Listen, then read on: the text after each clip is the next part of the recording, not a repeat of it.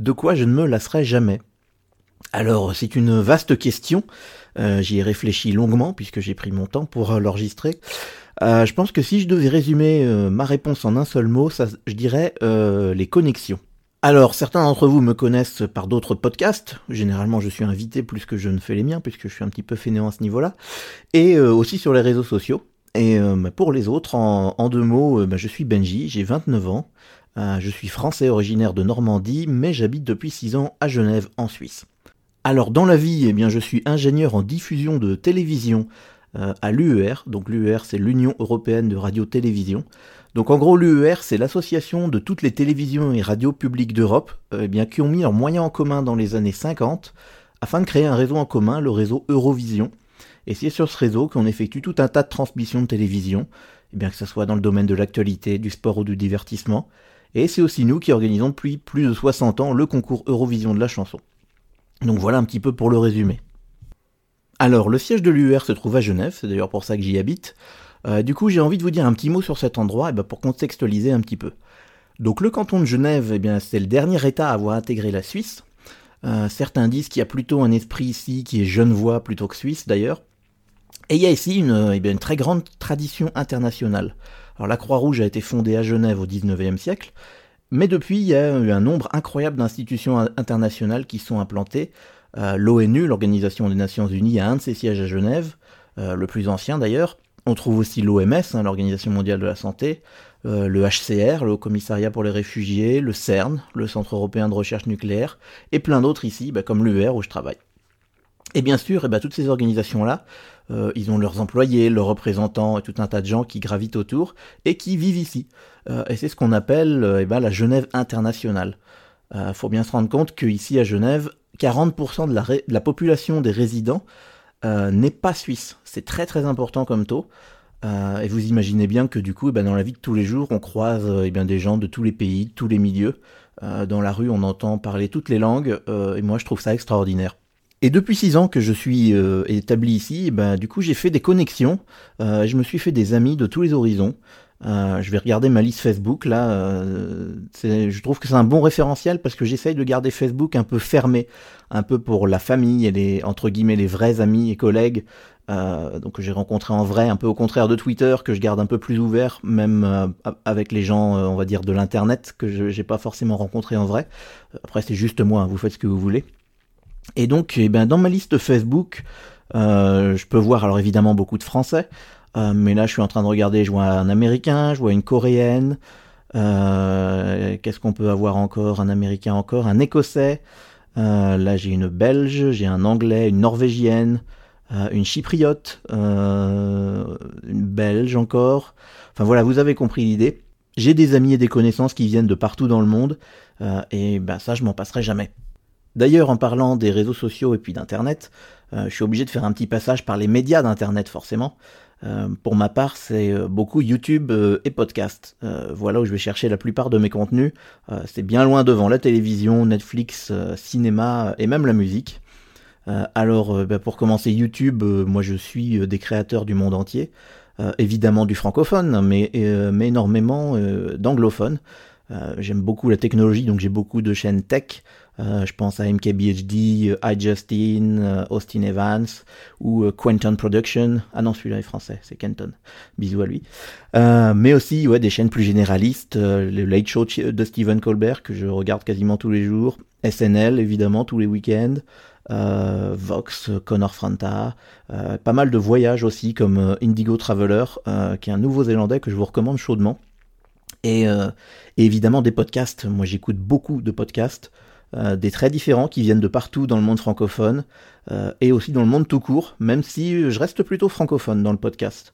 Euh, je peux citer par exemple, j'en sais rien, Retour vers le Turfu, L'Entrepôt, Giga Music, ou Binous USA depuis la Louisiane, donc c'est du francophone mais du monde lointain. et voilà, tous ces podcasts et bien d'autres, bah, ils ont tous en commun d'avoir cette envie de partager, de se connecter avec leur public, que moi je trouve extraordinaire. Sur les réseaux sociaux, euh, qu'on évoquait avant. On discute avec tous les animateurs de ces émissions. Il y a un vrai partage et ça, c'est vraiment super. Et en plus, j'ai eu la chance incroyable euh, de rencontrer plusieurs lors de Podren. Ça fait deux ans que je fais le déplacement en Bretagne euh, pour assister à ce festival et c'est une ambiance unique à chaque fois. une salle qui regroupe plus d'une centaine d'amoureux du podcast, que ce soit des animateurs ou des auditeurs. Bah, ça existe nulle part ailleurs. Et en, deux ans, bah, j'ai pu rencontrer tellement de gens dont j'aime le travail et pouvoir leur dire en face et échanger avec, bah, c'est franchement incroyable. Euh, et voilà, donc le podcast, euh, ça a cette proximité avec son public qu'on retrouve que dans ce média, et c'est un vrai plaisir que d'établir des connexions euh, sur les réseaux sociaux et aussi dans la vie. et pour nous donner l'occasion de se rencontrer, bah, je profite du temps de parole qui m'est donné pour envoyer tous mes remerciements les plus chaleureux à l'équipe de Bad Geek qui s'occupe de Podren. merci à vous pour tout ça. Allez, retour au boulot. Euh, je vous ai parlé brièvement de l'UER. Donc euh, pour ma part, bah, mon travail d'ingénieur en diffusion de télévision, eh bah, c'est de mettre en place et de supporter tout ce qui est moyens techniques qui permettent à ce réseau de fonctionner. Euh, donc je vais évidemment pas rentrer dans les détails, hein, mais c'est un travail d'ingénieur, donc ça correspond à ma formation, mais aussi qui me permet bah, d'établir de, de, nombreuses connexions.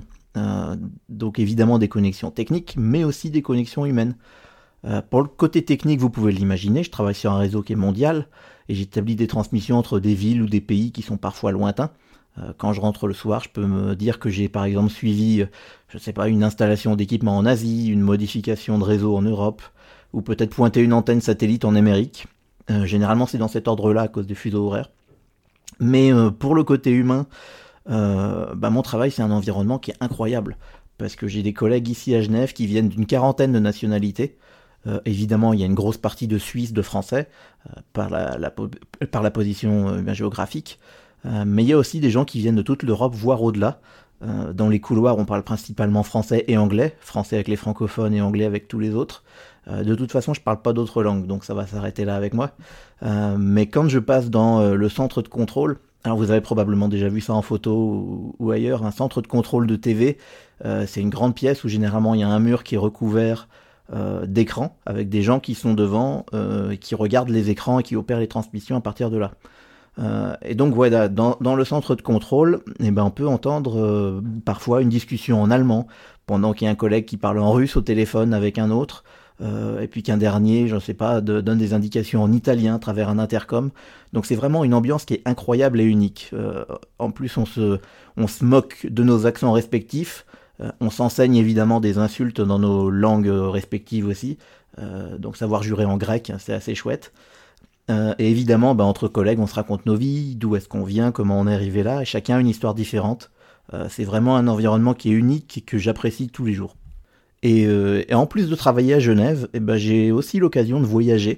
Euh, donc parfois dans nos bureaux distants, par exemple à Washington ou à New York, où on a des bureaux, euh, mais aussi sur des événements comme euh, l'Euro de football que j'avais suivi en 2016, des matchs de la Ligue des Champions, ou encore le concours Eurovision de la chanson.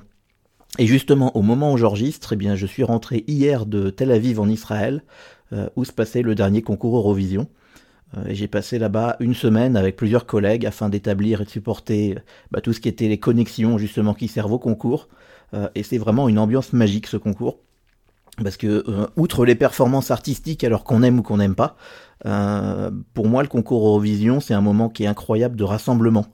la grande finale, c'est regardé par 200 millions de personnes en direct. C'est énorme, c'est absolument énorme. Dans la salle, quand il y a des, plans larges, on peut apercevoir le public qui agite des drapeaux de tous les pays. ça, ça existe nulle part ailleurs pour du divertissement. un collègue me disait que c'est un petit peu les Jeux Olympiques pour ceux qui n'aiment pas le sport, c'est un petit peu ça. Euh, donc voilà, donc 200 millions, autant vous dire qu'on fait au mieux techniquement pour que bah, tout le monde puisse regarder. Euh, et surtout, à la fin du concours, tous les pays participants eh bien, votent en direct pour leur chanson préférée euh, depuis leur capitale respective. Ça peut paraître rien aujourd'hui parce qu'on fait des FaceTime avec le bout du monde en quelques secondes, mais n'empêche que ça reste une prouesse technique incroyable. tous les pays regardent le même concours en direct et les transmissions sont établies euh, depuis une quarantaine de pays, 41 je crois cette année, oui c'est ça, euh, jusqu'au pays organisateur, afin que chaque représentant puisse passer à l'antenne en direct et annoncer ses points. Euh, je donne mes 12 points à un tel, un tel. Voilà, moi j'en suis à mon deuxième concours Eurovision en tant qu'ingénieur sur site, et c'est toujours un moment qui est excitant et franchement unique. Encore une fois, des connexions, et à travers toute l'Europe et au-delà. Voilà, ben pour conclure, je pense que vous avez compris euh, eh ben, mon engouement, que c'est vraiment euh, ce dont je me lasserai jamais, établir des connexions eh ben, autant humaines que techniques avec des gens du monde entier, euh, être dans un cadre multiculturel autant dans la vie privée que professionnelle, ça fait vraiment partie de moi et je serais bien incapable de faire autre chose aujourd'hui. Dans mon parcours, évidemment, j'ai travaillé, mais j'ai eu aussi beaucoup de chance pour en arriver là. pouvoir faire carrière dans la télévision internationale, vivre dans un cadre international, pour moi, c'est vraiment incroyable. Et ça, effectivement, eh ben, je m'en lasserai jamais.